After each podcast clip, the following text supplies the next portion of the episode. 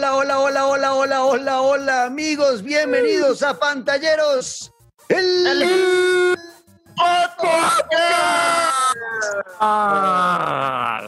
Ay, qué, qué felicidad estar de nuevo con ustedes y escuchar una tercera voz haciendo el grito junto a Luis Carlos y a mí, porque hoy tenemos el debut de nuestro productor estrella, el hombre encargado de que este programa salga bonito, bien peluqueado, con buen sonido, con buena música y con todo lo que hace él, el señor Andrés Rodríguez. Así que lo saludo primero, Andresito. Bienvenido a Pantalleros del Podcast. Hola, mi querido Negro Ortiz, mi querido Luis Guerrero y a toda la gente que está escuchando y que viene escuchando el podcast, pues acá está el encargado de tratar de que esto no suene tan mal y vamos a tratar de que este suene mejor.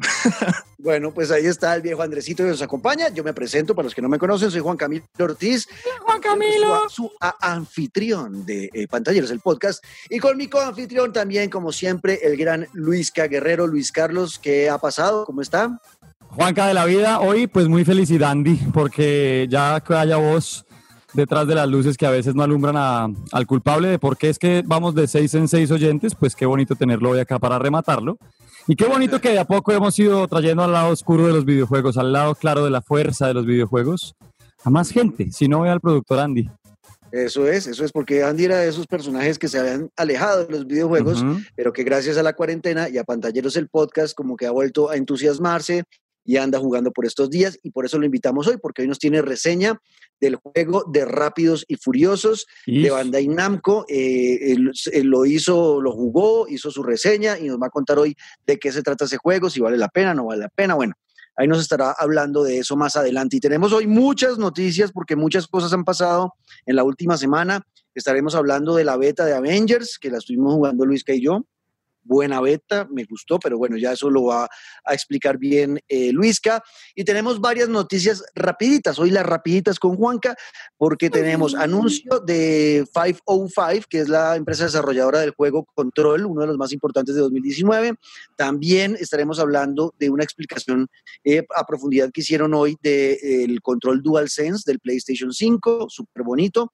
Hablaremos también de la guerra que se está llevando a cabo en los, en los estrados judiciales entre Epic Games, eh, la cabeza de Fortnite, y Apple, eh, la empresa de tecnología.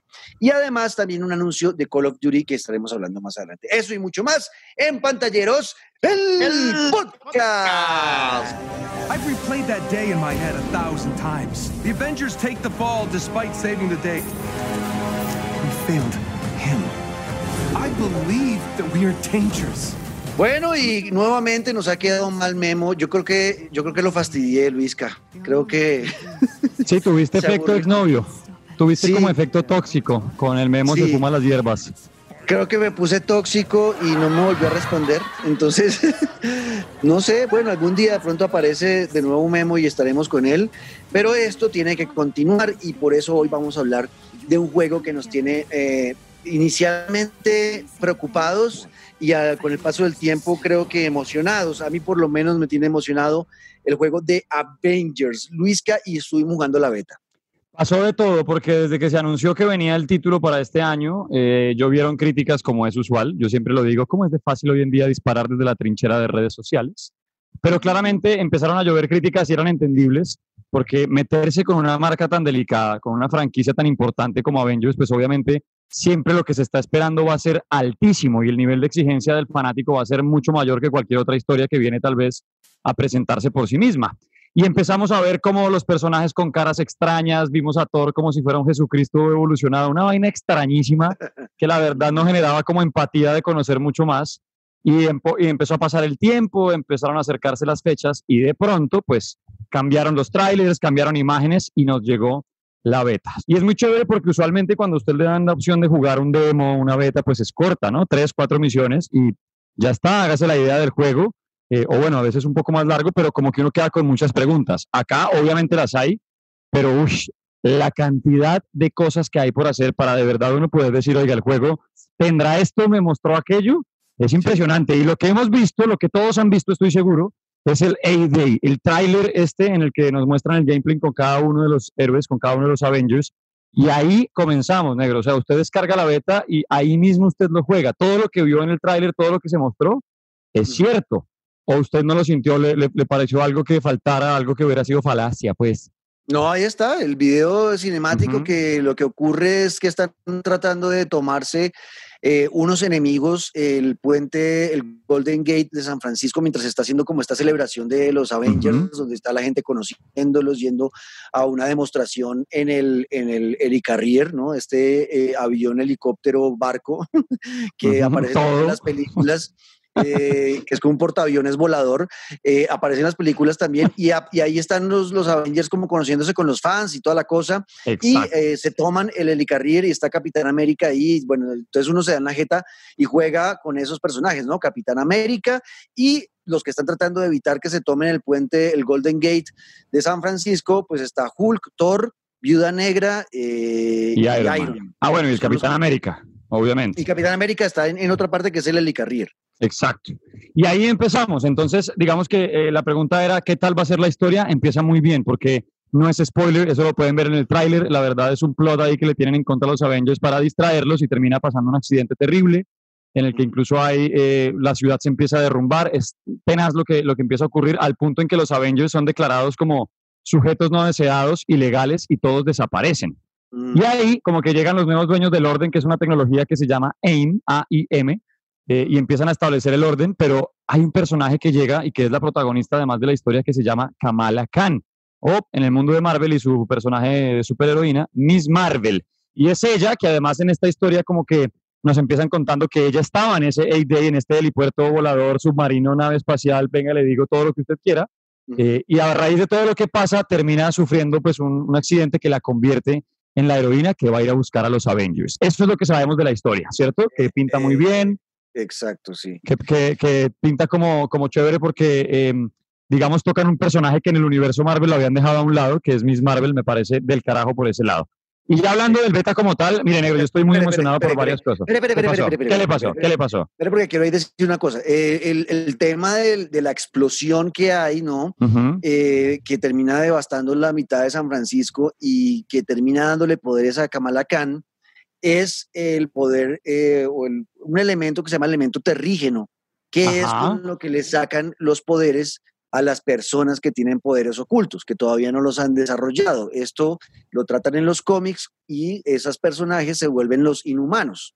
Eh, y, eh, y entonces Kamala termina volviéndose eso, una inhumana, y termina sacando sus poderes. Por ahí también podría salir lo que hablamos en el episodio pasado, Luisca, del tema de los X-Men como que podría, por ahí podrían estar juntando eh, los dos temas y que los X-Men terminaron siendo saliendo a la luz gracias a esa explosión del poder terrígeno. Entonces, por ahí va la cosa, es cierto. Y ahí, como usted ya contó después, AIM lo dirige esa empresa un científico que trabajaba con los Avengers, que estaba incluso en el Helicarrier cuando se genera toda la explosión, es el único que está con Capitán América, y este personaje, eh, que también lo hemos visto en los, en los trailers y adelantos, es el que se va a convertir en Modoc, que es el eh, villano y el enemigo principal de este videojuego.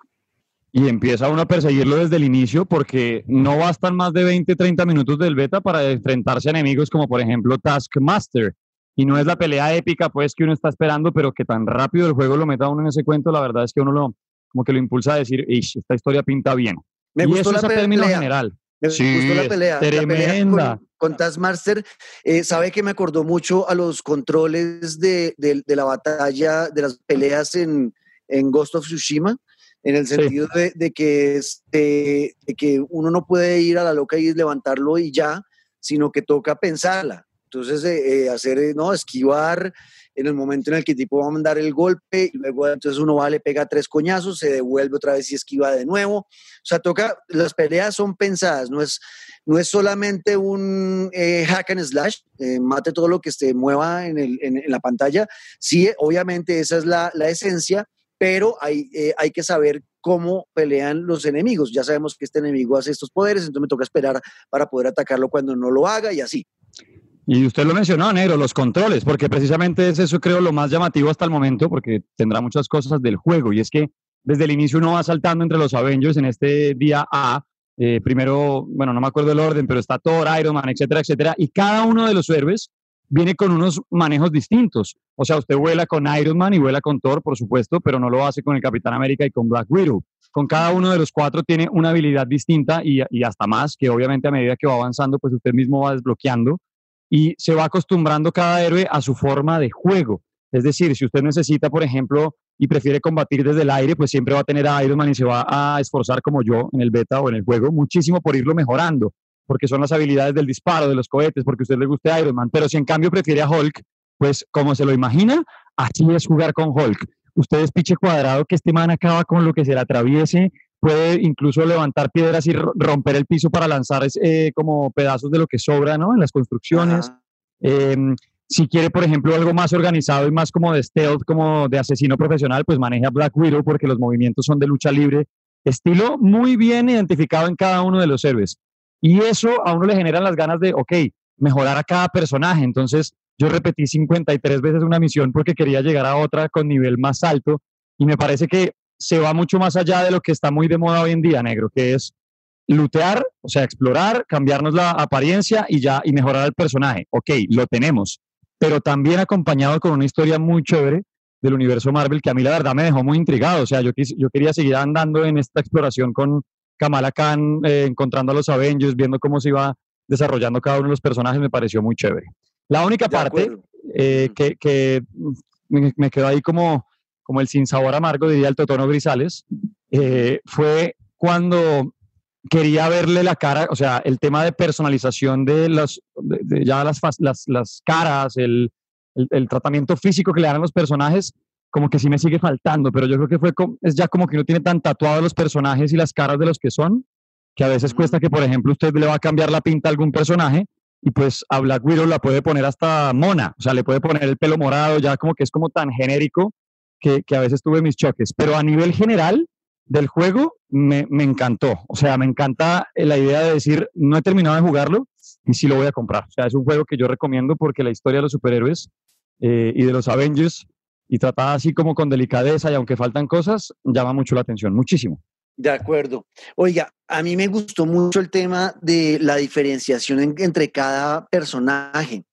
Como que uno siente realmente que cada personaje es totalmente diferente al otro y como que si uno va a jugar con Hulk es porque uno es más de irse a dar en la jeta de frente y sabe que le gusta ah. tener un, personaje que sea un tanque. Si va a jugar con Iron Man y ese lo sentí, ese fue el que a mí menos me gustó en, por mi estilo de juego, casi que siento que el personaje de Iron Man toca jugarlo con un joystick, con un joystick de, de, vuelo, como casi que el joystick, los que compran joystick para jugar Flight Simulator, más o menos que con, con, ese, porque realmente el tema del vuelo no lo sentí tan fácil a la hora de manejar y apuntar con el control. Ese personaje, no sé. No, para nada, negro, estamos de acuerdo. o sea, ese, ese, ese, si uno va a jugar con Iron Man, casi que pensé, voy a comprar un, un, Joystick, un, joystick, un, joystick, para juegos de aviones, porque no lo sentí tan claro con el, y me lo sentí muy difícil en el tema del apuntado y poder bajarse a la gente con el, con el, con el control como tal, no fue tan fácil. Hulk me encantó, súper sencillo de manejar, incluso, y de todas maneras, yo lo jugué normal la beta y me mataron varias veces con Hulk. Es difícil. Porque a veces a veces como que uno cree que es súper poderoso con Hulk, ¿no? Y como que se manda de frente sin pensarla dos veces y terminaban haciéndole daño y muriendo. Además, sí, además negro porque eh, tienen algo muy parecido a Assassin's Creed, a, este tipo de juegos de manejar varios combos de personajes y enfrentar niveles. Y es que los mismos villanos tienen niveles. Entonces, si usted tiene nivel 3 con Hulk, pero su enemigo es nivel 8, pues de tres puños le va a bajar la mitad de su carga de vida. Entonces, hay que saber primero con quién pelear y además eh, con qué héroe afrontar cada misión. Y lo que usted decía de Iron Man, yo creo que por eso fue que me demoré tanto y no alcancé a terminar el beta, porque me dediqué mucho a entrenar, me encantó el sistema de tan rápido usted volando y de verdad tiene turbo y tiene, o sea, es Iron Man en todo el sentido. Entonces me demoré un montón porque es imposible. Y despegar y frenar y cómo subir y cómo bajar y con cómo disparar los misiles, cómo quiero láser, cómo quiero el rayo gamma, como, es una locura, es literalmente Iron Man. Pero entonces uno dice, voy a descansar con Hulk, que es lo que dice el negro. Y usted coge a Hulk, espicha X y ese man salta 27 metros, si mantiene oprimido de R2 mientras pelea, mejor dicho, es como si le hubieran soltado el demonio que tiene ya por dentro Hulk. Es impresionante, a mí me encantó. Eso es, creo, creo lo más importante del juego es la cantidad de cosas que tiene por hacer con cada personaje. Sí, y los poderes de Thor espectaculares. O sea, el tema cuando bajan los rayos, se siente uno, pucha, estoy jugando con el dios del trueno y funciona muy bien. Thor me encantó. Y bueno, y Capitán América también ese pedacito que uno alcanza a jugar en la pelea en el Eric Carrier también es el, combate. Con decirle que fue mi favorito, negro. ¿Por qué me hacen eso? ¿Por qué? O sea, ¿por qué? ¿Por qué no me dejan al capitán? Déjemelo al capitán, déjamelo. Muy chévere, muy, muy chévere. La verdad, yo quedé emocionado y el tema de que podamos pasar juntos estilo Destiny, eh, la historia, ¿no? Como que eh, al final creo que la historia va a pasar a un segundo plano en el sentido de que como pasa en Destiny, si hay una historia en el juego, pero uno se enfoca en hacer misiones y misiones y misiones con los, con los compañeros y con los amigos con los que está jugando para mejorar las armaduras, mejorar las pintas, mejorar los, las estadísticas de poder, de, bueno, todo lo que tiene para, para mejorar y personalizar el, el, personaje, así es en Destiny, y como que la, la historia termina volviéndose algo de segunda, sí, como que no es tan importante y podría pasarles si el foco de multijugador es tan importante que a mí en lo personal no me molestaría, porque el tema de poder jugar eh, con los Avengers, con mis amigos, con Luisca, conectarnos en vivo y poder eh, Luisca jugar con Capitán América y yo con eh, Thor, lo que sea, es, es, eso a mí me emociona, armar sus Avengers con sus amigos. Eso para mí es brutal tanto que podría por primera vez en la historia de mi vida obviar un poco la historia y enfocarme en eso, que para mí siempre la historia es lo más importante en un juego, pero en esta ocasión creo que podría pasar que pase un segundo plano, pero no me molestaría. Sí, de acuerdo. Y no les contamos mucho más de la historia porque precisamente el beta no tiene más de la historia. O sea, llega un punto en el que como que le aparece, sí, uno empieza con Kamala y se va con Hulk a buscar los personajes como les contábamos, pero llega un punto en el que no se sabe qué pasa en la historia y de pronto, ok, bienvenido al beta, ya tienes habilitados para jugar a Iron Man y a Black Widow. No sabemos más, o sea, ya estamos como en unos mapas y ok, uno va desde su white table, ¿no? Eh, a, escoger la misión a la que quiere llegar, pero no es que se pueda ver mucho más. Lo que sí permite, y no lo logramos porque el negro como raro eh, le llevó 17 kilómetros de ventaja, Lo que sí ya permite pasé, ya llegué, pero usted se acostó a dormir. Ya llegué, llegué, llegué a donde ya me dejan eh, jugar con otro compañero, que es cuando es Kamal y Hulk, que van a buscar eh, una tecnología que necesitan eh, para, para potenciar a Jarvis y poder encontrar a Iron Man. Entonces le dicen que uno tiene que ir a una jungla con los dos, con Kamala Khan y con Hulk. Y ahí le dice, ¿quieres invitar a un amigo para jugar? Llegué a ese punto y fue a mirar y ya Luisca estaba durmiendo. me jodió. Me jodió. Y yo dije, no, esto no lo voy a jugar solo. Y ya, paré de jugar en la beta porque no, solo no. Y después no volvió a aparecer Luisca. y ni hablemos de Andy, que ya viene, ya viene tranquilos, porque al hombre también le dije, Andrés, descargue que vamos a jugar el negro usted y yo, cada uno con un Avenger. Y sí, sí, ya descargando. Y bueno, ya viene el muro de dar declaración. ¿Cómo va la descarga, Andrés? Ahí sigue, ahí sigue descargándose. es, que, me cortaron la fibra óptica. es porquería de internet. Pero si no, eh, eh, es, es, como pareciera que es pesado, porque también la hija de mi novia le dije que lo descargara, ya que Luis, Luis que no iba a jugar conmigo, y ella me dijo que de una, y, y ayer, o sea, eso se lo dije el sábado en la noche y ayer era, ¿hoy qué día es? Hoy es jueves. Ayer miércoles le pregunté cómo va la descarga y me dijo, no, todavía está bajando. Entonces, como que sí es pesadita la, la beta para, para descargar. Pero bueno, espero que algún día puedan jugar los tres eh, Avengers y la verdad, eh, voy a obligar. contento y sí es un juego que voy a comprar. Y seguramente tendremos un episodio especial reseña cuando lo hagamos. ¿Listo? De acuerdo. Y lo último, lo último de Avengers es siempre acuérdense lo que decimos desde pantalleros. No entre a mi heladería a criticarme mi helado de chicle con chocolate, que me encanta, negro, comas el suyo y déjeme en paz. Y cuando usted quiera criticarme el mío, al menos pruébelo. Pruébelo primero, pruébelo, deje de ver videos y leer cosas. Pruébelo y hablamos. De acuerdo, ahí está. Es lo que teníamos de Avengers, la beta y lo que se viene con este videojuego de Square Enix, eh, que va a estar la locura. Vamos con las rapiditas con Juanca. Avengers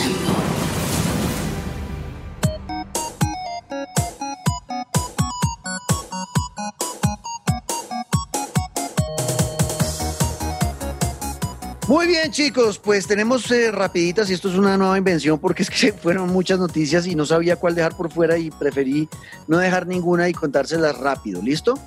Vea, la primera fue el anuncio de 505, que es la empresa desarrolladora del videojuego Control, uno de los más importantes del año 2019, nominado a Mejor Juego del Año, eh, inicialmente con Xbox, luego en PlayStation, eh, y ahora eh, se anunciaron varias cosas. Va a venir Alan Wake eh, como en, la, en un contenido descargable para el mundo de control. Y el otro anuncio, que es el que ha generado polémica el día de hoy, es que la empresa 505 ha decidido no entregarle el juego a los que tengan su copia en Xbox One o en PlayStation 4, no darles el juego gratis eh, a los que compren el Xbox Series X y el PlayStation 5. Recuerden que se está haciendo o se está pensando o está tratando algunas empresas de como que pagarle la fidelidad a la gente eh, y si ya compraron el juego en esta generación, pues dárselo gratis en la próxima, ¿no? Y varias empresas lo van a hacer. Y 505 emitió un comunicado diciendo no lo podemos hacer. ¿Por qué no lo pueden hacer? Exacto, esa es la pregunta. Pues ellos en el comunicado dicen porque tienen, tuvieron, tienen varios problemas en el desarrollo, ¿no? En, como en el upgrade a la nueva generación, que dicen ellos, según algunos bloqueos que no especificaron qué tipo de bloqueos tienen, eh, no todo el mundo podría recibir su copia.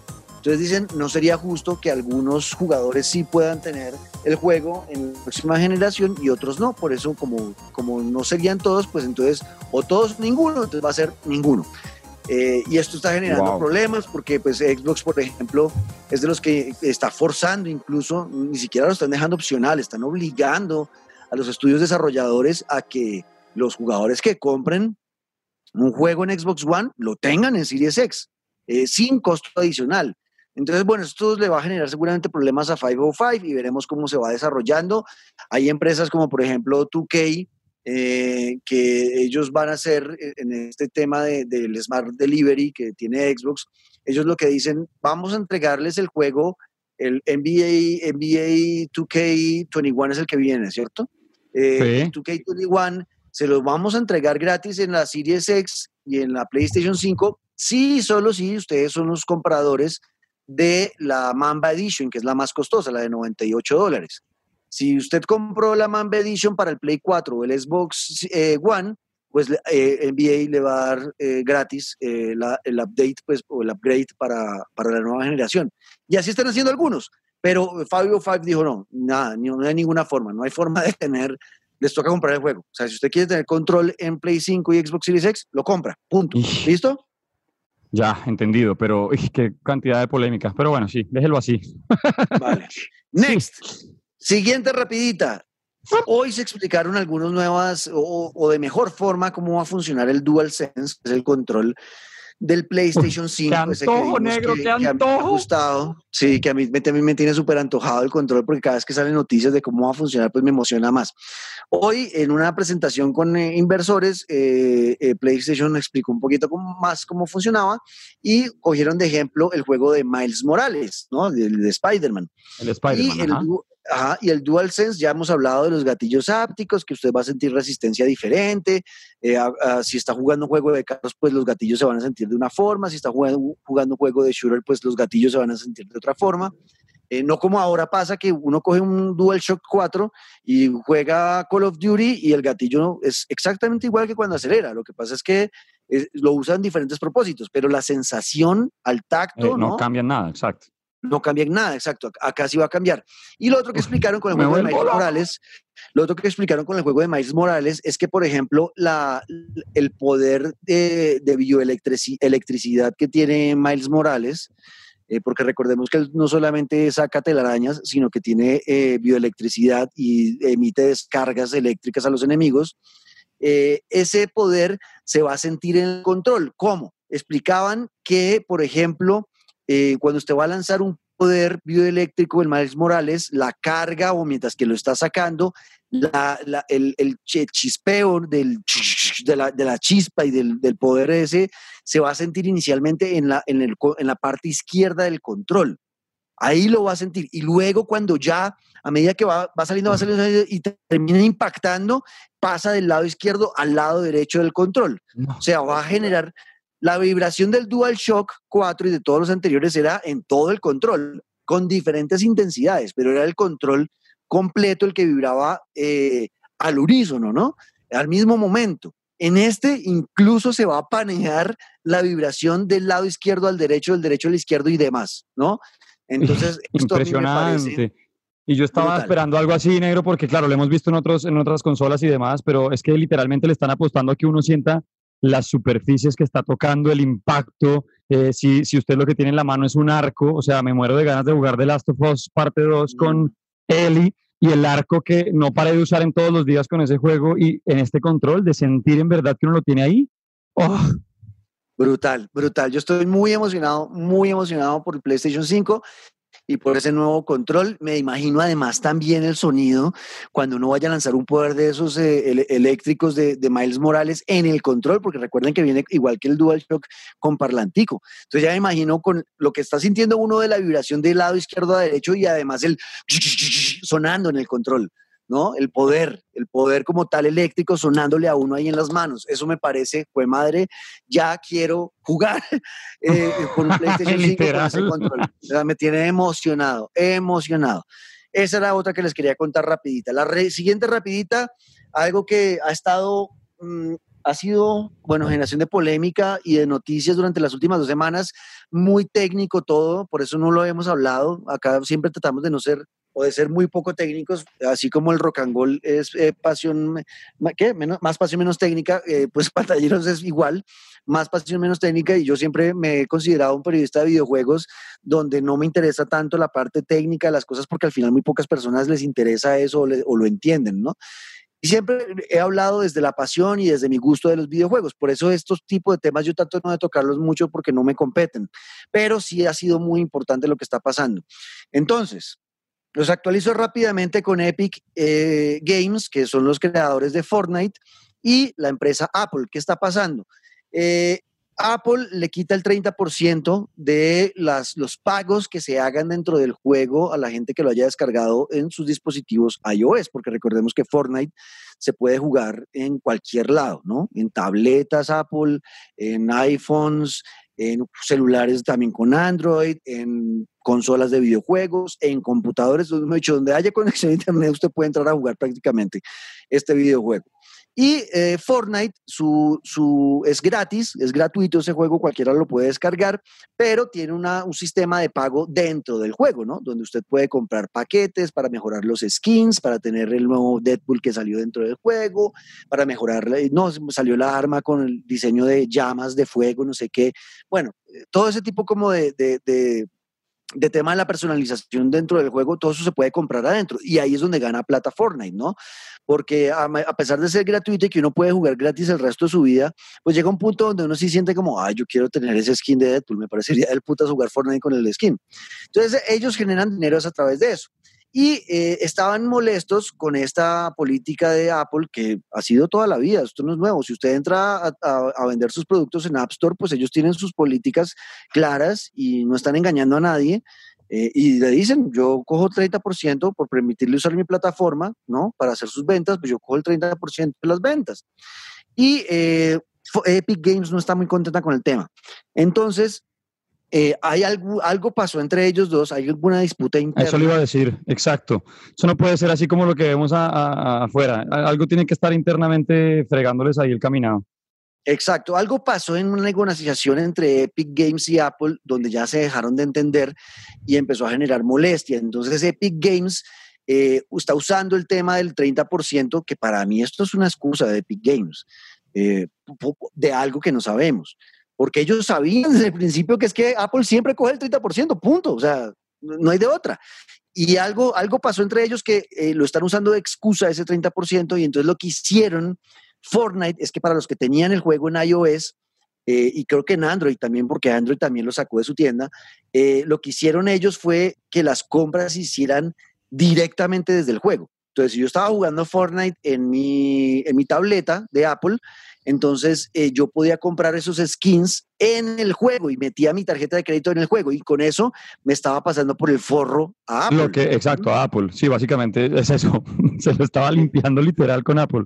Exacto, y así, entonces Apple se dio cuenta como, oigan, no sean perros, si están usando nuestra plataforma, ya sabemos que lo, legal y como lo tenemos, cuando ustedes firmaron, aceptaron que cuando las compras internas se hicieran eh, a través de, un de una plataforma Apple, pues las compras se hicieran en el App Store y esto generó una guerra y entonces ahí sacó un comunicado, un video súper agresivo la gente de Epic Demasiado fuerte, o sea, me encantó.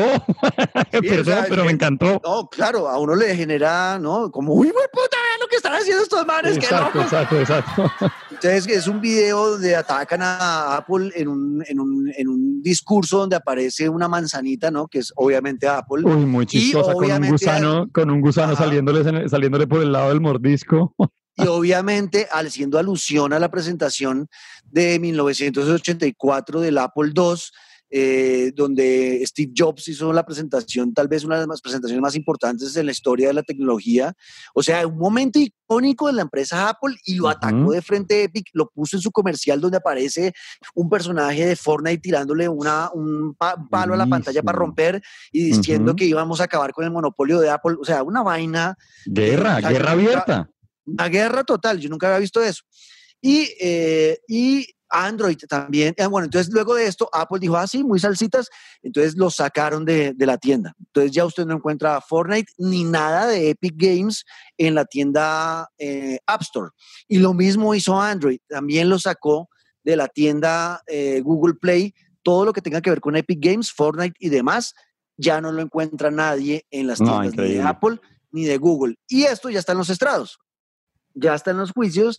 La última información que tengo es que es una batalla de estas muy parecidas ya libró en el 2012 Apple con otra empresa que también estaba eh, inconforme con el tema del 30% y eh, al final ganó Apple porque estaba muy claro, según la jueza que, tomó el caso, dijo, está muy claro que Apple eh, siempre ha sido abierta en decirle a sus usuarios que es lo que se afronta. Exacto.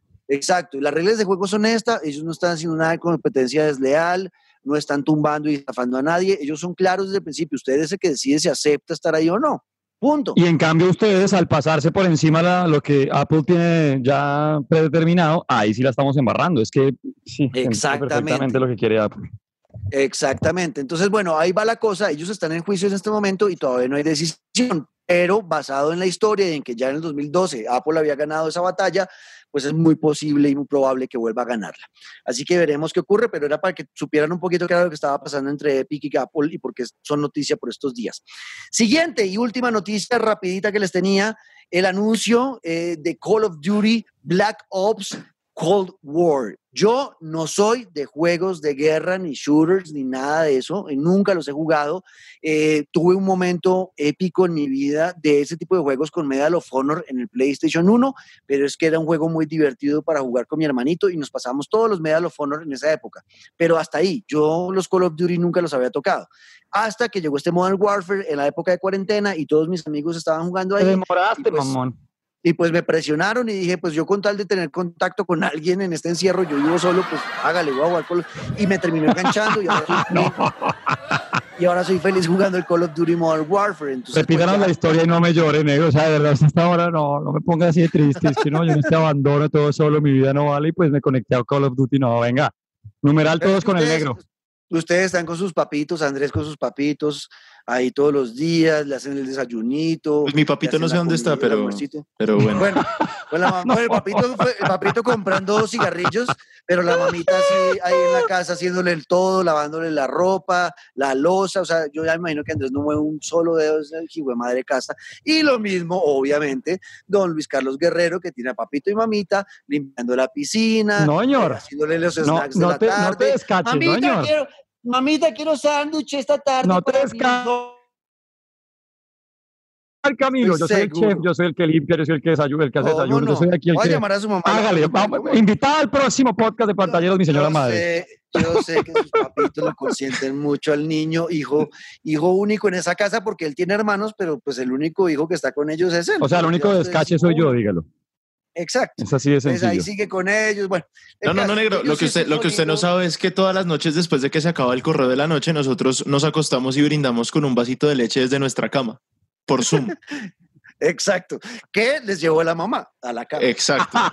a la temperatura que debe ser. Si no, ahí no la toma nadie. Yo sé, son niños consentidos todavía. A mí sí ya me tocó afrontar la vida del adulto y estar solo contra el mundo. Creo que estás, estás envidioso, estás envidioso. Calentarme solito, yo me tocó que me, me, tocó que me regalaran de, de, cumpleaños un calentador. No, estoy jodido, hermano. Pero bueno, el caso. Entonces, eh, ¿qué, estaba hablando yo? A Call of Duty. Bueno, el caso es que me emocionó este anuncio, por lo que les digo, ahora ya estoy muy conectado con, con este videojuego y anunciaron un nuevo Black Ops, que es un juego que yo nunca he jugado. Yo no sé si Luisca tenga pasado con Black Ops. Sí, claro. Además, mire que mi pasado con Black Ops fue el mejor de todos porque ahí fue cuando yo me contagié ya de COD Online. Para mí el Black Ops creo que fue el primero, que ahorita se me va, pero el que tenía Firing, eh, Firing Range, el que tenía Nuketown, que son los mapas que yo sé que quien oye me se acuerda. Eh, a mí con Black Ops, a nivel de historia, mire, yo le voy a ser muy sincero, yo con los Call of Duty a nivel de historia, la verdad es que no soy fanático y me he perdido muchas veces en el orden, no, no me aprendo los personajes porque yo sí he sido mucho del mundo online. Y Black Ops, el primero, sí, para mí fue espectacular, sobre todo su entrega online. Uy, es que si me lo sacaran otra vez, allá te caigo. Bueno, entonces ahí voy a hacer, y usted me va a ir eh, complementando lo que le va a preguntar. Entonces, la primera diferencia entre un Call of Duty, Black Ops y un Modern Warfare es que son hechos por empresas diferentes. Obviamente bajo el, el, bajo el techo del estudio Activision, ¿no? Como distribuidores, pero los que desarrollan el videojuego son otros. Por un lado, el Modern Warfare lo desarrolló 343 Industries y eh, por el otro lado, eh, el, nuevo, el, que va a salir, el Black Ops, pues es de Treyarch, ¿no? ¿Es, ¿Es, así? Sí, creo, es que por eso le digo, yo a nivel de, de esos enredos. ok. Pero, pero es que, mire, yo con Call of Duty lo que tengo, y además que es que en este momento estoy revisando cómo va mi descarga, eh, lo que siempre he tenido ahí. Acabo de cagar. Sí, eh, Modern Warfare es por Infinity Ward. Ah, sí, señor, claro. Obviamente, ya me acordé del, del Infinity War y de cómo aparece al principio Infinity Ward. Sí, exactamente. Sí, sí, sí. Exacto, Infinity Ward. El distribuidor es Activision. Sí, siempre, obviamente, me acuerdo. Exacto. Pero Infinity Ward se encarga del Modern Warfare, eh, por lo menos del último. Y Black Ops es de Activision distribuidor es la casa pues dueña del título, el, que lo desarrolla, el que lo desarrolla es Treyarch, que es otra empresa. Son, entonces por ahí, obviamente uno sabe que son dos juegos diferentes porque vienen de casas diferentes. Pues Pero el desarrollo del juego, que es, que es diferente? O sea, uno en Modern Warfare lo que yo he visto es que es guerra abierta, ¿no? Conquistando territorios y, es una balacera con dos ejércitos. Em, eh, y pues que tiene misiones de, de muchos de equipos a darse bala ¿Cómo es Modern Warfare? Eh, ¿Cómo es Black Ops? Yo en mi cabeza tenía pensado que Black Ops era como, como un Rainbow Six o algo así, que es como más de equipos pequeños eh, llegando a sitios a extraer, por ejemplo, a un secuestrado o lo que sea. ¿Es más así o...? Es que mire, mi problema con Black Ops y por eso es que yo me perdí con la franquicia es que después del primer, del primer juego llegaron lo que a mí no me gusta y es por eso que yo no juego Fortnite. Y es que yo no juego este tipo de, de, Battle Royale o de multiplayer donde se involucren turbos en los pies, eh, pistolas láser, eh, eh, no sé, cosas tan futuristas, yo me desentendí porque Black Ops después empezó a tener ese tipo de, de, contenido, que usted podía correr por las paredes, deslizarse por el agua, o sea, eran cosas que ya eran muy futuristas y yo me desentendí del tema, porque la versión que yo sí jugué es como cualquier otro COD, en el sentido de guerra, obviamente eh, actual o moderna, llevada al nivel histórico o a un posible enfrentamiento. y el nivel de gameplay es el mismo que usted ha visto antes de Warzone, porque es que el Battle Royale que tiene COD nuevo antes no, no lo tenía, pero siempre hemos tenido el Team Deathmatch, Domination ah, para conquistar las zonas. son los em, mismos sitios. Sí, son los mismos. Lo que pasa es que a medida que COD ha ido evolucionando, pues se abren los mapas, ahora hay más gente y pues ahorita en lo que estamos que es Warzone, pero es el concepto hasta donde yo jugué esa primera entrega es el mismo, el básico, pues. Ok, ok, ok. Entonces sí son parecidos también. Listo. Eh, el, Modern War, el Modern Warfare, pues trajo el Warzone. Jueguelo. Luis, ¿que usted no ha jugado el Warzone entonces? Sí, pues lo jugué justo antes de que me quedara sin muy buen internet, pero uy, ese juego es de verdad, el vicio que me genera ese juego. El Warzone es muy bueno porque es otra vez guerra clásica. Exacto, y Battle Royale, yo siempre había dicho como, como Call of Duty no está metido en el mundo en el que ya está Fortnite, en el que está PUBG, en el que están todos estos Battle Royale que pues están rompiendo, y no solo de guerra, sino a nivel general ya hay muchos Battle Royale. Yo decía, ¿dónde estás Call of Duty? No lo había jugado porque pues tenía instalado y todavía lo tengo Ghost of Tsushima, el regalo de PlayStation con NBA, The Last of Us 2, o sea, no me cabía pues ni un videito porno, ¿me entiendes? Me tocó borrar todo para poder instalar COD.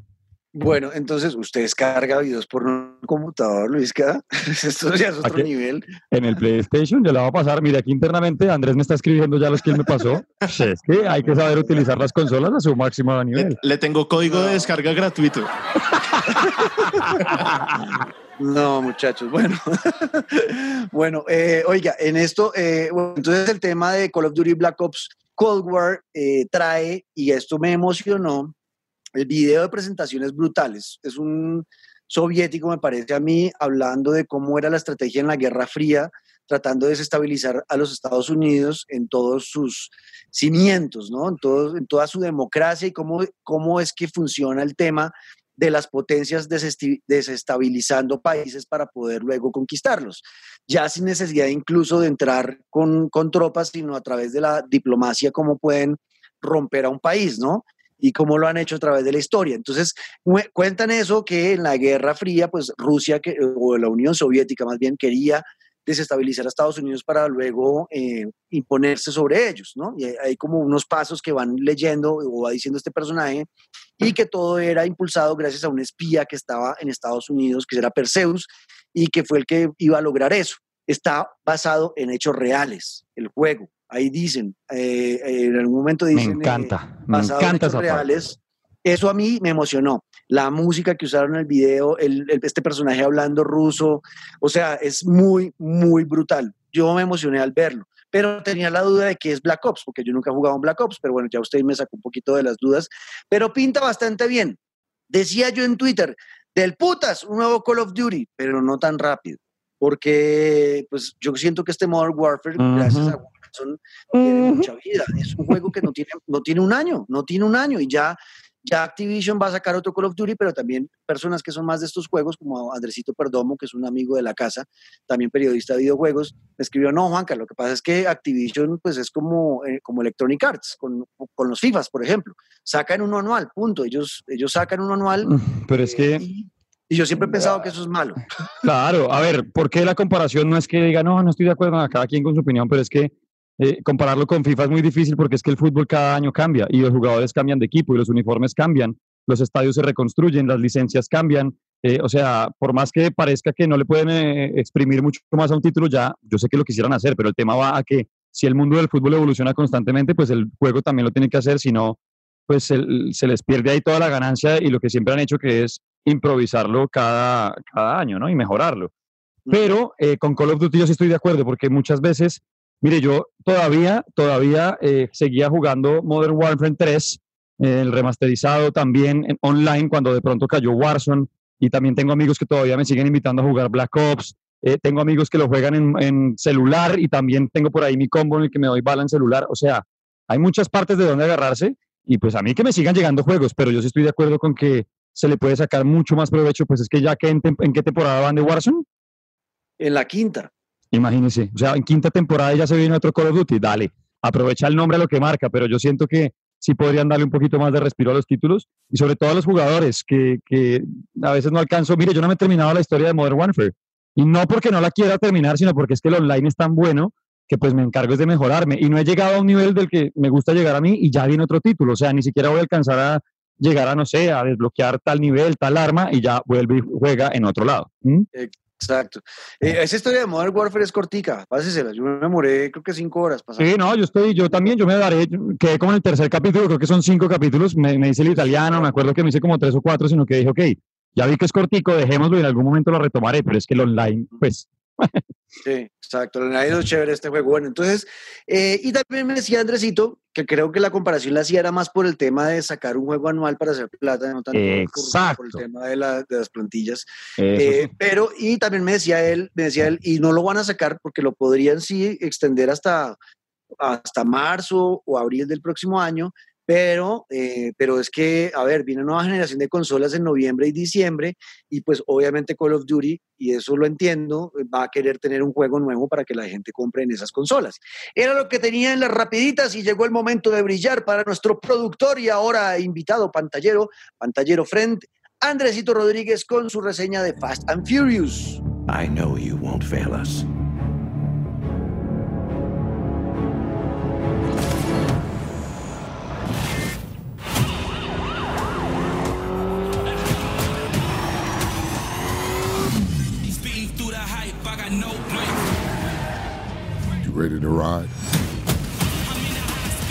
Bueno, Luis. Luisca, tenemos a Andresito ahora sí con su Fast and Furious y nos va a hablar eh, que ya estuvo jugando el juego que va a sacar Bandai Namco y nos va a contar todo lo que tengamos que saber de ese videojuego, vale la pena, no vale la pena, fecha de lanzamiento y demás. Así que Andresito, despáchese, cuéntenos qué hay para saber de, del Fast and Furious.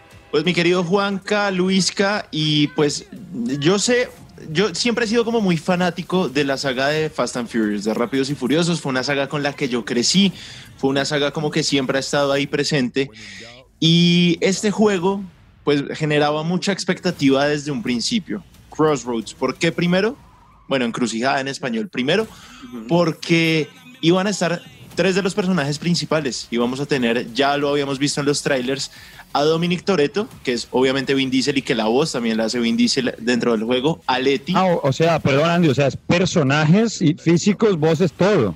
Claro, o sea, es un juego directamente sacado de la saga oficial okay. merchandising, yo no sé cómo se llame eso, pero usted tiene a Letty, usted tiene a Toretto y usted tiene al señor Roman, que se acuerda de Tyrese, el actor. Claro, eh, Tyrese, Tyrese, claro, el, el, negrito del, del Fast and Furious 2. Dámelo siempre. O sea, dámelo siempre. Claro. Ajá. Ese es de, los es de los más chistosos. Ajá, es de los más chistosos además personajes del... O el que le han dado como el, el, tema del humor dentro de la franquicia. Y que siempre lo hace muy bien. Y es algo que me gustó del juego, y ya se lo voy a contar, pero eh, el, sobre todo él, el personaje de él, como que hace muchos easter eggs, como que hace muchas referencias a las películas y a los diálogos. Entonces, si usted ha seguido la saga, se va a encontrar con diálogos que usted dice, ve, esto, este man se refiere a la 2, a la 3, a Reto Tokio. Entonces, como que si hay una referencia y si hay una conexión con las películas directamente. En orden cronológico, la historia de Encrucijada, de Crossroads, empieza después de The Late of the Furious, que es la octava película, que es donde vemos como ese lado de Toreto que lo está siendo controlado por Charlize Theron, que es el personaje de Cypher, Dios me la bendiga, y pues que incluso en esa película hasta pelean en la Antártica con un submarino, y bueno, muchas vainas que... Esa es la que me falta ver. Eh, bueno, se, la, recomiendo. Se la recomiendo porque es muy buena. Igual yo me sigo quedando, mi favorita es la 5, la que es en Río de Janeiro.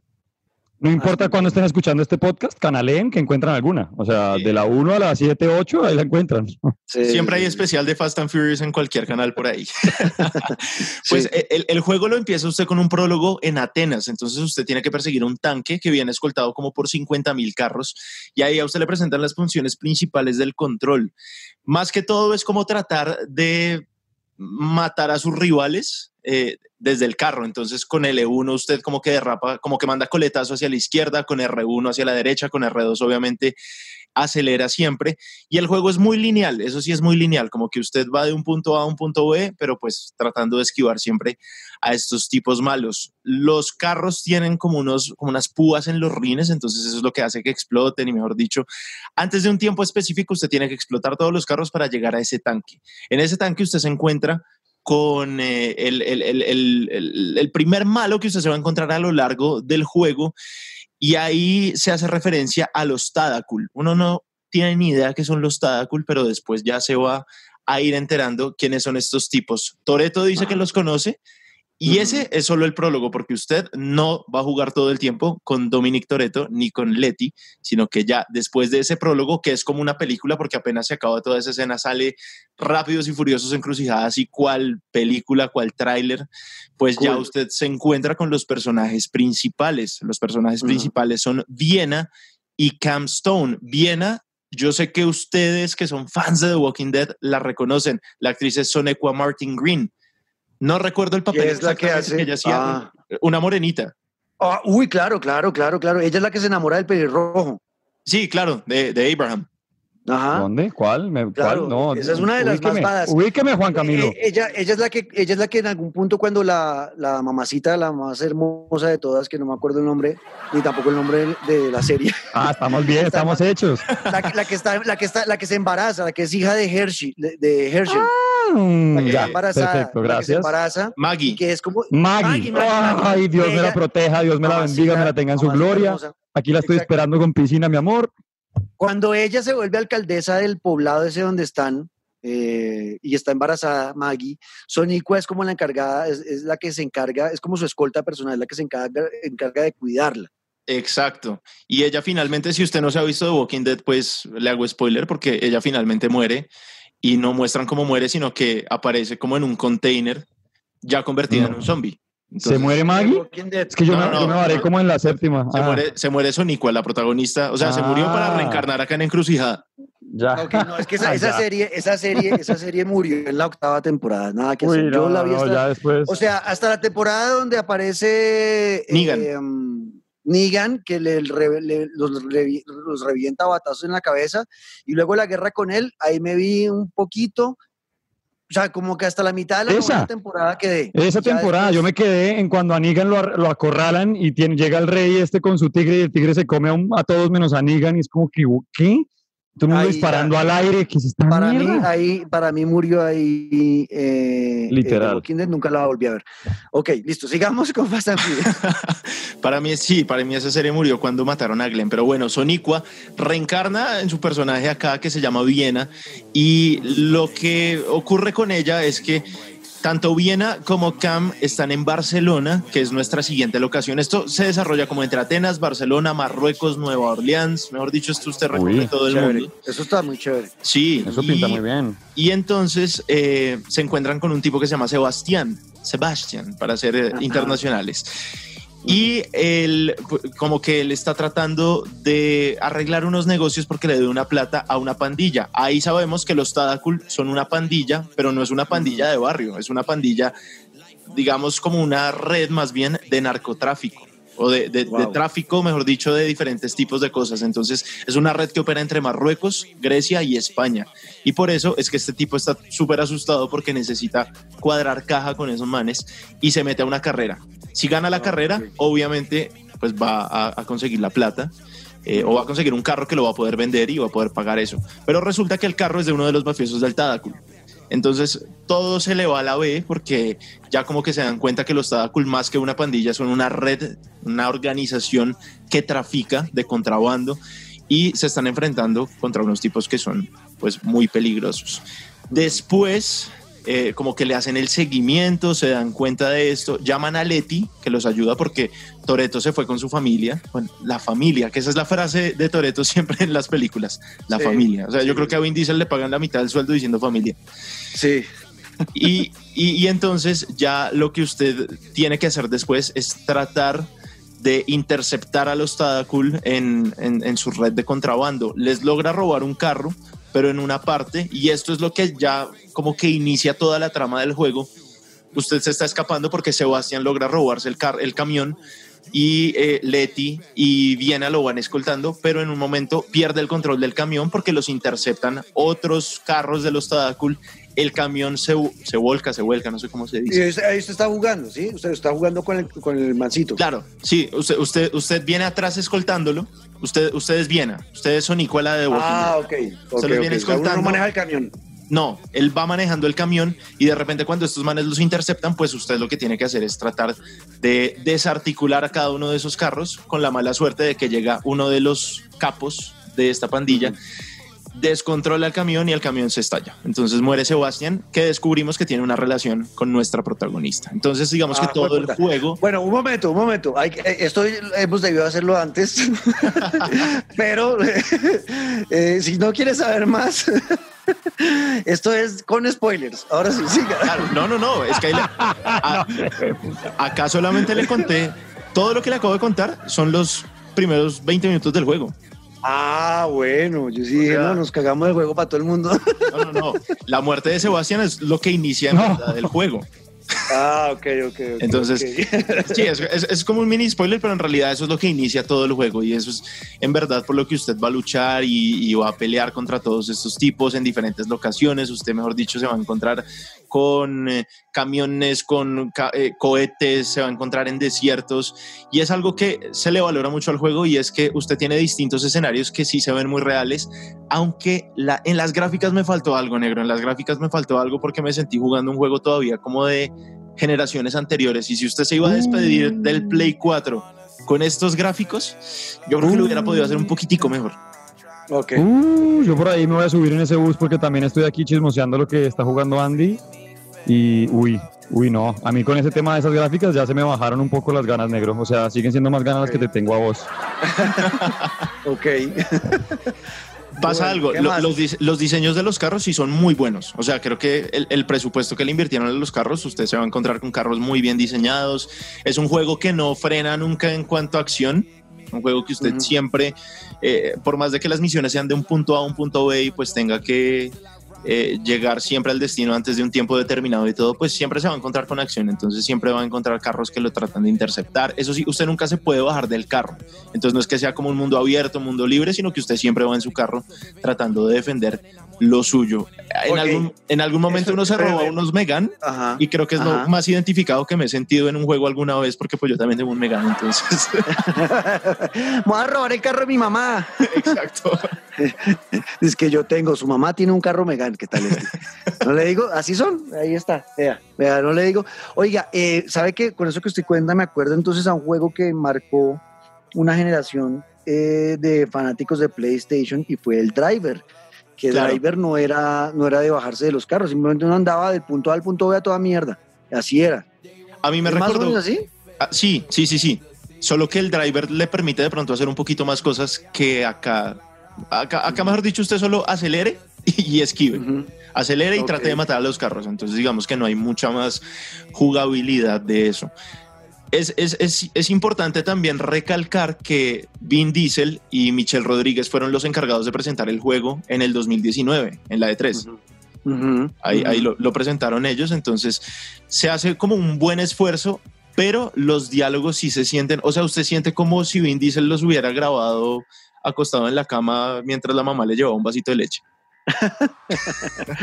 sí, como que no le metió cariño a la vaina. Sí, o sea, como que los diálogos son muy... Yo creo que con los diálogos sí se hubiera podido jugar un poco más, porque pues los personajes se lo permiten y la historia se lo permite. Entonces, cuando usted va en el carro con sus protagonistas o, al principio con Vin Diesel y con Michelle Rodríguez, y el tanque le está tirando llamas y, mejor dicho, le están bombardeando por todo lado, Vin Diesel es como, ok, vamos a atrapar el tanque.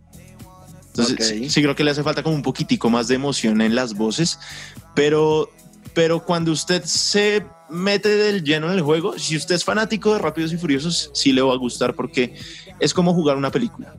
Es como jugar la película. Hay un modo que se me olvidó contarle. Hay, hay solamente dos modos en el juego. Está el modo historia y el modo multiplayer online. En el modo multiplayer online, usted tiene tres equipos. Usted puede ser del bando bueno, del lado malo y los policías. Ok. Aunque sí hubo un detalle que estuve viendo por ahí y es que muchos gamers se quejaron de que mientras estaban jugando el juego se metieron a hacer partidas online y se quedaron esperando hasta una hora y no llegaban los nueve personajes para ah, bueno. hacer la partida. Mm, ojalá eso se solucione porque pues eso se oye divertido, el tema de, por equipos. Claro, yo creo que es guardando proporciones como cuando usted juega multiplayer en, en Grande Auto. Ok, claro, claro. Pero sí, me recuerda mucho lo que usted decía, el driver, el, el burnout, tiene cosas también de Need for Speed. Yo le tengo una pregunta, eso, Juan, yo le iba a decir, para mí el juego que marcó ese mundo de Rápido y Furioso y lo más cercano que yo he tenido a la mejor película de Rápido y Furioso en videojuegos fue el Need for Speed Underground. Sí, claro. Que todos nos ¿Algo por ahí? Por ahí de pronto, algo. Pues engallarme el carro. Las gráficas. No, Pero venga, pero venga. Eh, o sea, personalización de los carros y eso no hay. No, no se puede. Eso es una falla gigante porque si usted de pronto está haciendo una misión y si usted es Dominic Toretto y va a arrancar de a perseguir un tanque, pues por lo menos que lo permitan en el garaje, no sé, pegarle un sticker. ¡Obvio! Eso sí se puede. O sea, usted puede cambiarle el color al carro y ponerle stickers, pero de ahí a que usted. No, pero déjame poner el motor, cambiar de neumáticos. O sea, al menos el motor, escoger un carro, no sé. O sea, dame la opción de afrontar la misión con como yo quiera. Claro. Y, y el tema de la interpretación de los personajes es algo que sí valdría la pena que lo mejoraran un poco porque cuando llegan las escenas, pues las, las movie scenes dentro del juego y todo este tema, pues usted como que nunca se llega a identificar del todo con un personaje, sino que siente que está, siente que está canaleando y viendo una película. Yo lo sentí así. Me parece que el juego es muy cortico, usted se lo pasa en tres horas. No jodas. Sí, usted se lo pasa en tres, cuatro horas, entonces creo que la historia pudo dar un poco para más, a veces como que se desconecta. Entonces a veces como que uno dice, pero estos manes de dónde salieron y por qué me están mostrando esta escena. Pero pues si usted quiere jugarse un juego y si usted mejor dicho quiere pasarse un juego rápido, es este. Rápidos y Furiosos eh, también en el tiempo de juego. Claro, se lo pasa rápido y termina furioso. bueno, pues entonces, eh, por lo visto, no es un juego que valga la pena invertirle plata. Eh, ¿Cuánto cuesta el juego? Voy a preguntar. Ya está, ya, ese juego ya está. está, está, como en 60 dólares. ¿Qué? ¿Qué? O sea que, o sea que ellos le hicieron este juego pensando en el multijugador, porque si la historia dura tres horas, sí, sí, para que pasárselo es porque le estaban apostando al multijugador y el multijugador no está funcionando. Claro, ese, ese fue un tema porque también pues vi a varios canales de YouTube que estaban reaccionando al juego, que estaban como eh, mostrando su opinión y en uno, pues en la mayoría en realidad, como que el, el comentario común era me quedé esperando 45 minutos, una hora y no llegaban las nueve personas para jugar el multiplayer. Entonces, si usted se terminó el tema de la historia y si usted ya se pasó el juego en 3, 4 horas, pues ya no queda más sino volverlo a jugar. Usted puede repetir escenas, como repetir las misiones específicas, pero no es que tenga mucho más para hacer. Okay. Yo estoy viendo las gráficas y quiero que la gente nos escriba, numeral pantalleros el podcast, ¿qué opinan? Porque es que yo más de 30 dólares, creo, y eso es mucho. Es que estoy impresionado con las gráficas. Me siento viendo un juego de celular. Sí, sí, sí, sí. Es como, es como si usted lleva un juego de, de, iPhone a, lo conecta a un televisor. En fin, no más juegos para Andrés Negro. Mire cómo vino a. O sea, usted regalándole juegos y el chino vino aquí a regañarlo. Yo, no sé, me parece que no, es la forma. Ok, bueno. Venga, vamos a rescatar algunas cosas. Este videojuego eh, está hecho, o sea, es de Bandai Namco, la distribuidora, como distribuidora, pero el desarrollo estuvo por el lado de Slightly Mad Studios, que debo decir, Slightly Mad Studios tiene uno de los mejores videojuegos de automovilismo que hay en el mercado y es Project Cars. Project Cars le compite como simulador de tú a tú al juego de Fórmula 1, le compite a Gran Turismo y le compite a Forza Horizon, con la ventaja que está en todas las plataformas. Entonces, eh, Slightly Mad Studios es alguien que sabe hacer juegos de carros y los hace muy bien. En la conducción, ¿cómo estuvo el tema? El tema de, manejar carros, había diferentes carros o vehículos, ¿cómo, está esa parte, eh, Andresito? Pues digamos que se salva, a, mí lo que me salvó el juego es que es muy fiel a, lo que pasaba en la película en las películas en realidad. Entonces, como que en verdad, si usted es fanático de Rápidos y Furiosos, pues usted va a encontrar lo que le decía al principio, como unos easter eggs, como comentarios que usted dice, esto pasó en tal película. Em, me esperaba más, me esperaba más porque pues los juegos de carros que han sacado últimamente, pasando por Fórmula 1, Forza, eh, toda esa cantidad de juegos de carros pues tienen además de historia, gráficos, tienen eh, cómo engallar los carros. Y pues Rápidos y Furiosos también ha consistido en engallar los carros. Y si usted no puede empezando por ahí, pues creo que ya da mucho que decir del juego. Bueno, ok, bueno, pues que creo que ahí tenemos cubierto el tema de Fast and Furious y, efectivamente pues va a terminar uno el juego rápido y obviamente muy furioso porque creo que la inversión no vale la pena, eh, según lo que nos ha contado Andresito y lo que hemos podido ver de la gente que ha comprado el juego, pues es que no están contentos. Obviamente el tema de la conexión, de que se demoran mucho encontrando partida, tiene que ver también con que hay mucha muy poquita gente que ha comprado el juego, entonces encontrar partida no va a ser fácil si obviamente pues no hay gente conectada. Eh, que pareciera era el fuerte del juego. O sea, es, un problema para, para Namco Bandai y para, y para Sliding Mat Studios, ¿no? Porque si, si le apostaron al multijugador, pero no hay gente jugándolo. Claro, claro. Y creo que lo que salva el juego en realidad es cuando aparece Tyrese. Pues cuando aparece Roman Pierce, que es el personaje que hace Tyrese Gibson, porque sale con sus comentarios chistosos de siempre, como que ocurre un poquitico más de acción en el juego. Eso sí, o sea, las misiones tienen acción, pero no es acción que usted diga es imposible de pasar y me tengo que repetir la misión. No, la dificultad de la misión está en que si usted no la cumple antes de tal tiempo, pues la tiene que repetir. Pero más allá de eso, creo que como que la inteligencia artificial del juego es, es muy básica para que uno lo pase rápido. Bueno, ahí está, es lo que teníamos. ¿Cuánto le pone de 1 a 10? Yo le pongo 5. 5, ok, listo. Es un juego que si usted tiene 60 dólares de sobra, cómprelo. o sea, si le gusta Rápidos y Furiosos y tiene 60 dólares de sobra, eh, cómprelo. Pero de resto creo que no va a valer la pena invertir dinero en este videojuego. Me da tristeza porque Namco Bandai es un estudio que queremos mucho en, pantalleros porque tienen juegos que nos han encantado. El último que yo terminé amando y que me pasé y me repasé fue el Dragon Ball eh, Kakarot, que fue un juegazo y que además vienen, ojo, Ojo, porque Namco Bandai viene con, eh, con dos juegos muy importantes. Como les decía, Sliding Mad Studios tiene a Project Cars y vienen con Project, eh, Project, madre, Project Cars 3, ahí lo dije. Eh, el 28 de agosto sale ese videojuego. Y para mí, que soy fanático de los videojuegos de automovilismo, estaré ahí en fila, en primera fila para comprarlo, porque sé la calidad. Yo tengo el, tuve el 2 y tuve el 1, y los dos juegos una chimba, la verdad. Muy buenos simuladores, porque hay que recordar eso también, ¿no? Rápidos y Furiosos Encrucijada es un arcade, no es un simulador de automovilismo. Simulador Project Cars, que viene ahorita el 28 de agosto con Namco Bandai. Y el otro que van a sacar, que también estoy esperando con muchas ansias porque he visto muy buenos comentarios a la gente que ya ha tenido acceso a él, es el juego de los supercampeones, que también va a venir de Namco Bandai y han hablado de maravillas de ese videojuego. Así que esperamos que puedan resarcir el mal trago con este videojuego Rápidos y Furiosos que deja mucho que desear y que termina uno pensando, Andresito, que es un juego que terminó que terminaron haciendo por cumplir con el estudio de cine, ¿no? Como que el estudio de cine quería hacer un videojuego eh, y dijeron hagan eso, pero que ni el estudio de cine ni tampoco es la Mad Studios le metieron mucho cariño a la cosa, ¿no? Claro, usted ve las gráficas y usted dice, o sea, en verdad, lo que yo decía al principio, yo creo que la mitad del presupuesto se les fue en la contratación de las voces. Yo no sé, o sea, no, me aventuro a decir porque no sé la verdad, pero pues nada más no sé cuánto cobre Vin Diesel, no sé cuánto cobre Michelle Rodríguez, no sé cuánto cobre Tyrese Gibson, pero en, en, en cuanto a gráficos, yo me sentí jugando juegos de generaciones anteriores. Entonces, sí creo que hubiera podido mejorar en ese sentido. Si usted es fanático de la saga de Rápidos y Furiosos, le va a gustar, se lo va a devorar en tres horas. Eh, y esperemos que si usted de pronto tiene una familia grande con nueve primos, pues se compren los nueve el juego para poder jugar online. Pues sí.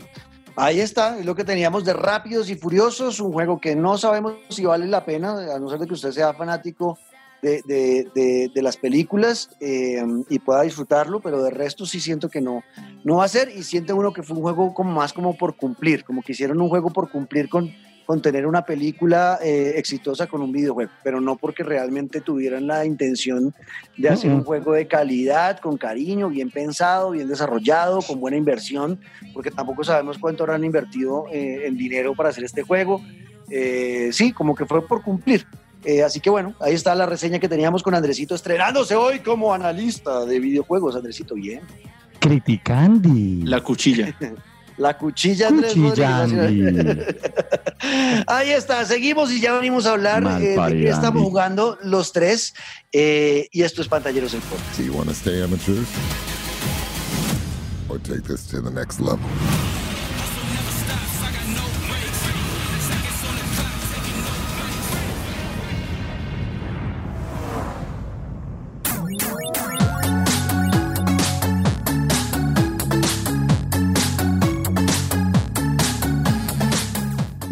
Luisca, Andresito, llegamos ya a la parte final. Antes de hablar de lo que estamos jugando, teníamos que hablar de un documental, serie documental que sacó Netflix, bellísima, que me ha hecho lagrimear, me ha hecho sentir nostálgico, que he recordado mi infancia con los videojuegos. Eh, son seis capítulos, ya llegó cuatro, se llama High Score, el mundo de los videojuegos. Qué bonita serie, Luisca. No he podido parar, aunque lo hice obligatoriamente porque no quiero que se acabe. Es una cosa espectacular. Se van a encontrar con la historia. No sé si mm, quienes nos escuchan alcanzaron a ver Video Games The Movie, que alcanzó a estar en Netflix. Si no la han visto, igual se la recomiendo porque. Bien, bellísima. Toca muchos de esos temas, ¿no? De cuándo llegó Nintendo, la revolución de las consolas. Pero esto, y al menos en lo que llevo, se centra en historias muy bonitas que, si no hubieran existido, los videojuegos serían otro tema. Por ejemplo, qué pasó con Pac-Man, la pelea que me pareció fantástica, esa historia entre, por ejemplo, Universal Studios y en su momento contra Nintendo por los derechos de Donkey Kong, em, cómo nace Kirby, eh, por qué está inspirado en un abogado que defendió a Nintendo. Bueno, es mágico de verdad y sobre todo uno va viendo la evolución de lo que estamos viendo hoy en día, negro, los esports, esa locura que se ha generado a través de los videojuegos, que desde muy al principio explotó. Lo que pasa es que no le estaban alumbrando las luces suficientes.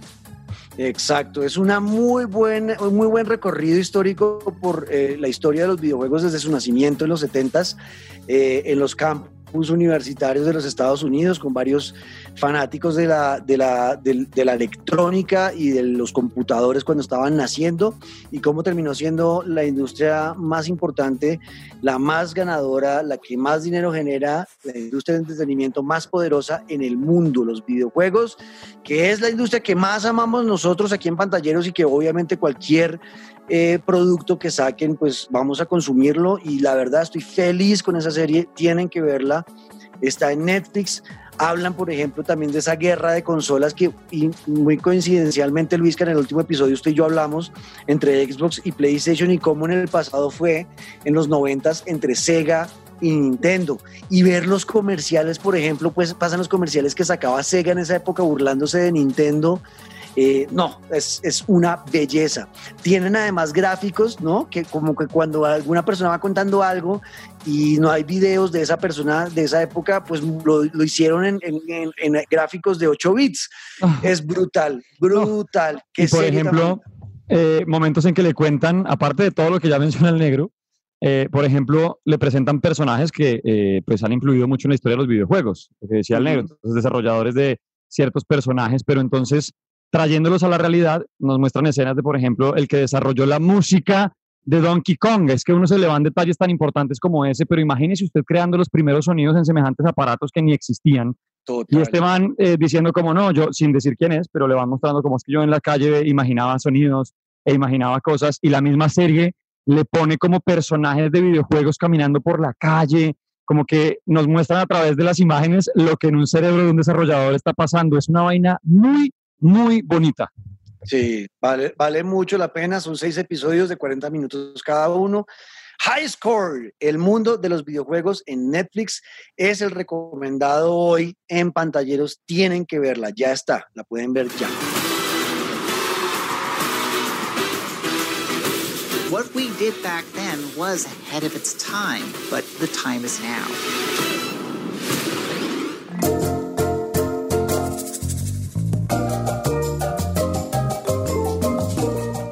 Eh, bueno, Luisca, ahora sí, ¿qué estamos jugando? Y hoy voy a decirle a Andresito primero que tenga la palabra. Ya sabemos que Fast and Furious y terminó rápido y furioso, pero ¿qué más ha jugado o, no ha podido jugar nada más, eh, Andresito?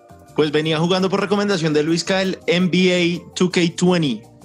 Qué buen juego. Eh, Fíjese que por moda, seguramente por lo que recién me había visto de Last Dance, pues empecé a jugar con los Chicago Bulls, porque es que usted tener a Michael Jordan ahí, eso es un handicap para los demás equipos muy bravo. Usted con Michael Jordan se hace 50 puntos por partido. Pero Luisca me dijo, juégate con otro, con otro equipo, y me estaba perdiendo la mitad del juego, porque en verdad hay, hay, hay con otros equipos, con los actuales, hay previa del partido, los entrevistan durante el partido, pues usted, eh, no sé, si juega con los Lakers, le entrevistan a LeBron James y dice cómo va el partido, usted puede escuchar a los técnicos, los comentaristas están al pie de cancha, o sea, todo es un juego muy bien hecho y que ahí también le mando la pullita a EA Sports porque me parece que se pues podría hacer muy, muy buenas cosas con FIFA al estilo NBA. Ok, bueno, chévere, gracias. ah, bueno, y, me estoy terminando The Last of Us 2, no me lo he terminado. O sea, el negro ah, el juego del año pasado ya visto no, aquí vamos en el primer capítulo, no. Bueno, ya llegaremos a ese The Last of Us 2, yo en algún momento, alguna, alguna vida llegaré ya. Luisca, ¿algún avance en algo, algo por decir? ¿Descubrió algo nuevo? Absolutamente. Eh, The Ghost of Tsushima, a punto de terminarlo. Lo único que he descubierto es el mapa. más personajes, más formas de combate. ¿Vio lo de Ghost of eh, Tsushima? ¿Qué de todo? Que van a sacar un multijugador en diciembre. Qué susto, sí. ¿Qué carajos? ¿Vamos a darnos espada por Tsushima todos? Exacto, vamos a poder ah, qué rico, negro. Ahora sí va a ser estos duelos que hemos tenido radialmente. Ahora sí vamos a hacer estos duelos como debe ser entre samuráis del putas. Esa es una muy buena noticia. La verdad me, me emocionó esa noticia. Sí, de acuerdo, de acuerdo, porque eh, yo siempre he estado eh, pendiente de que pongan la posibilidad de encontrarnos con un multijugador. Ghost of Tsushima, ahí estoy terminándolo, NBA como, como Andy y esperando ya que se active otra vez la beta de Avengers y ya lo tengo reservado para el lanzamiento de estos primeros días de septiembre.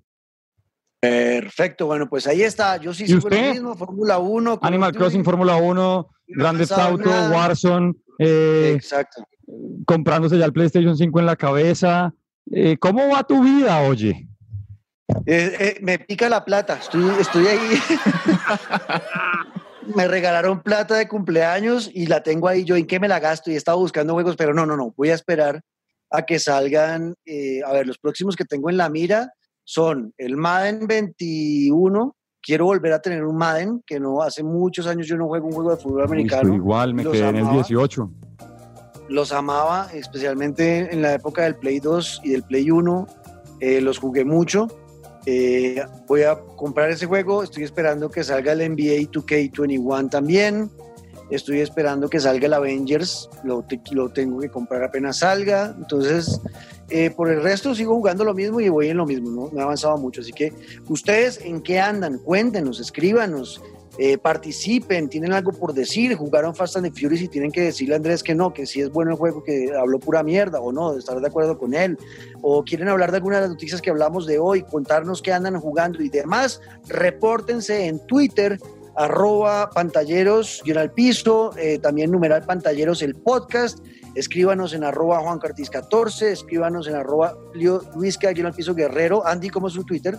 Andrés Roma 95. Andrés Roma 95, que también hace parte de la Casa Pantalleros. Un saludo a Vale, a Félix, a Miller y a todos los que hacen parte también de nuestro universo Pantalleros. Nos oímos en ocho días con más información y más habladura de mierda de videojuegos, que es lo que más amamos en el Ah, mundo, qué dicha. que es jugar. Andresito, gracias por la participación de hoy. Gracias, Negrito, gracias, Luisca. Y pues ahí quedó pendiente también, sí, Cuchillandi, y acá quedó pendiente de esa pelea de espaditas que ustedes nos prometieron hoy de Ghost of Tsushima. no, coma mierda. Vamos a pelear con esta espadita, entonces. Si no, no me vuelva a traer por acá. Déjemelo produciendo, negro. Esto vino, acabó con los juegos. Le dijo a usted que qué le pasaba, que usted era muy malo jugando en NBA. Vino aquí a decirme, mejor dicho, yo tengo muchas cosas por decir, pero ahorita que cortemos. Gracias. bueno, nos oímos en ocho días y esto fue Pantalleros. El. el... Podcast. Chau.